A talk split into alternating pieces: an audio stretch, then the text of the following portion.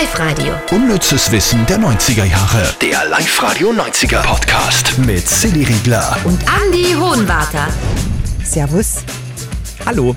Und wir haben uns gerade gefragt, ob es eigentlich jetzt, wo es so heiß ist, ob es in den 90ern eine bestimmte Bademode gegeben hat. Also mir wäre überhaupt nichts eingefallen, aber du hast was Geniales rausgefunden und jetzt, wo du das sagst, ist es so sonnenklar und man erinnert sich sofort. Also, Es heißt offenbar, das ist, auch- sagt mir jetzt überhaupt nichts, Crinkle Bikinis. Das sind diese Bikinis gewesen mit diesem Knitterstoff. ja. Hattest du, ja, oder? hatte ich. Ich glaube, es war, war es nicht sogar ein Badeanzug, aber in schwarz mit diesem Knitterstoff. Es war so ein ganz eigener Stoff, also pure Synthetik, ey, ja. Und das war so zusammengefaltet in ganz kleine Falten. Waren da nicht diese Badehauben der älteren Damen auch aus diesem Stoff?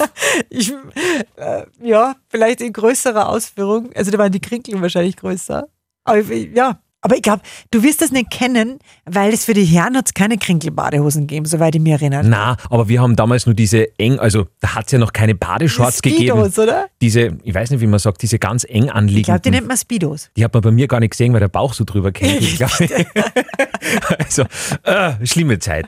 Echt, war, der, war in den 90ern nichts mit Shorts und, und Na, also, äh, na, boah. Na, also da bin ich schon froh, dass das Ja, ich auch. das kein Comeback erlebt. Aber Ich glaub, diese, diese jeder ist davon. Crinkly-Bikinis, äh, die, die kommen jetzt offenbar wieder. Also das kannst du wieder anziehen heuer. Das kommt. Ah, ja, okay. Ich glaube auch, die, die passen jedem noch, ganz egal, wie man sie figurtechnisch entwickelt hat. Wenn man den, den Krinkelbikini aus den 90ern noch hat, der wächst ja mit, weil der geht sowas von auseinander. Heißt das so Stretch? Ja, total. Ja, weil das ja alles so äh, zusammengefaltet war. Ist, ja, okay. und, und, und das. Also ich glaube, wenn du einen Badeanzug gehabt hast, da hast du einmal locker schwanger werden können und kannst den auch noch anziehen, weil das so, Hey, so voll ziehharmonika cool. Prinzip, ne? Sehr cool. Das ist echt schön, weil das habe ich, das hab ich mich lange nicht erinnert jetzt. Also, und darum äh, crinkeln wir uns jetzt durch. Hier ist die Top 3 vom unnützen, des unnützesten Wissens von dieser Woche im Radio. Platz 3. Da hat man die Frau, die in den 90ern für absolute Hymne verantwortlich war.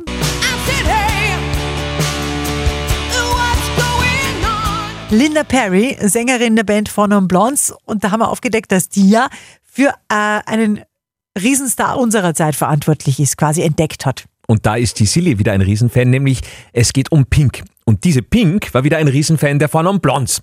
Und äh, die hat diese Linda Perry von den Four Non Blondes damals echt gestalkt. Also sie hat dauernd angerufen, hat ihr irgendwelche Nachrichten am Anrufbeantworter hinterlassen, so wie Ruf mich zurück, sonst finde ich dich. Und äh, das hat die Linda Perry aber nicht erschreckt, sondern tatsächlich irgendwann beeindruckt, dass sie gesagt hat, na ja, Dirndl, es ist so, ich habe vor einer Woche einen Song geschrieben, den kannst du haben und das war dieser Song hier.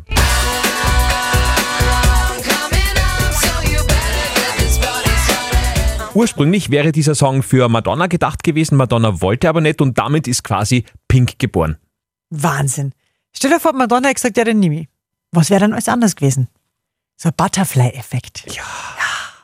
Okay, Platz 2. Und die Serie habe ich ja geliebt und da war ich nicht alleine. In den 90ern. Brauchen wir fast nicht mehr einspielen, so gut war das jetzt, gell? Ich glaube, wir lassen es jetzt Ja. einfach so. Das haben sie, das haben sie alle ausgekannt, dass jetzt Ja, aber vielleicht zum Vergleich nur mal das Original. ja, ich war fast dort. Äh, und, und Hauptdarsteller damals war ja Jason Priestley, der hat den Brandon gespielt und hatte durch seine Rolle äh, ziemliche Probleme. Also er hat noch einmal in einem Interview gemeint, ich wäre eigentlich fast im Gefängnis gelandet. Oh je. Ja, also es war so, Brandon war damals, also Chase Priestley war damals 21 und Brandon in der Serie war ja 16. Und dementsprechend waren die ganzen jungen Teenager-Mädels natürlich äh, schockverliebt und äh, haben natürlich auch äh, diverse Angebote gemacht. Und er hat dann später immer mal gesagt in einem Interview, er muss da echt äh, froh sein, dass er dann nicht vor Gericht gelandet ist, weil äh, er da diverse Angebote bekommen hat. Und wenn er die äh, angenommen hätte, dann wäre das wohl böse ausgegangen. Ist auch krass, oder? Stell dir vor, du als 21-Jähriger, du verliebst dich in eine 16-Jährige. Aber damals, der, der Unterschied ist halt, wenn man so jung ist, doch nochmal ein ganz anderer, gell? Mm, das stimmt.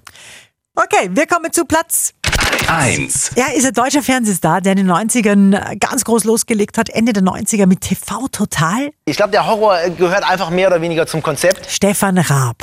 Und obwohl der so omnipräsent im Fernsehen war, gerade dann noch in seinen letzten Jahren, bevor er zurückgetreten ist, man weiß über sein Privatleben ganz wenig. Und das ist echt ein Kunststück. Also das musst du mal hinkriegen. Was wir allerdings äh, jetzt schon herausgefunden haben diese Woche, und wir haben es euch natürlich auch gleich weitererzählt, dass er der Sendung total... dass er der Sendung TV Total Ah. seine Nike zu verdanken hat. Und das ist seine Frau. Das musst du dazu sagen, weil Nike, kennst du Nike? Nike kenne ich. Ah Ja, ich glaube, Nike ist ein sehr deutscher Name wahrscheinlich. In Österreich wirst du, glaube ich, kein Nike finden. Wahrscheinlich, Außer die am Ark-Hotel. Die, die Ach so. Figur. Das ist ja die Siegesgöttin, glaube ich, oder? Nike? Ja. Ja. Gut, Entschuldigung, wo Keine warst Ahnung. denn du? Okay, also Ja. TV Total, Nike, das war ursprünglich seine Redakteurin bei der Produktionsfirma Oh. von TV Total. Da haben sie sich kennengelernt und mittlerweile, nachdem er sich zurückgezogen hat, äh, haben sie gemeinsam zwei Töchter und auch zwei Hunde. Schön. Und soll man noch was dazu sagen? Er hat eigentlich fünf Semester Jus studiert, dieser Stefan, äh, Stefan Total, habe ich jetzt schon gesagt, gell? Stefan Raab. Und das finde ich wirklich spannend. Er hat nebenbei eine Fleischerausbildung gemacht. Das weiß ich. Das weiß ich mit dem Fleischer, weil bei Schlag den Rab waren da extrem oft irgendwelche, weiß ich nicht, was der Wurst runterschneiden und man muss, also die, die Aufgabe war, die haben so eine riesen Wurst gehabt und die Aufgabe war dann, schneide 200 Gramm runter. Und es ist ja gar nicht so einfach, wenn du nicht zufällig Fleischer warst, weißt du nicht, wie viel 200 Gramm Ja, sind. Und eben. da hat natürlich der Moderator entsprechend gesagt, dass da der Stefan einen Vorteil hat. Mhm, darum weiß ich das. Hey, Wir sind voll kurz, gell? Wirklich? Mhm, ich glaube, das ist 6 jetzt, Minuten 40. Ja, aber schau, das Wetter ist so schön, die Leute haben mehr andere Sachen zu tun als, als Podcast hören. Außerdem muss ich mir jetzt ein Glitter-Bikini kaufen wieder.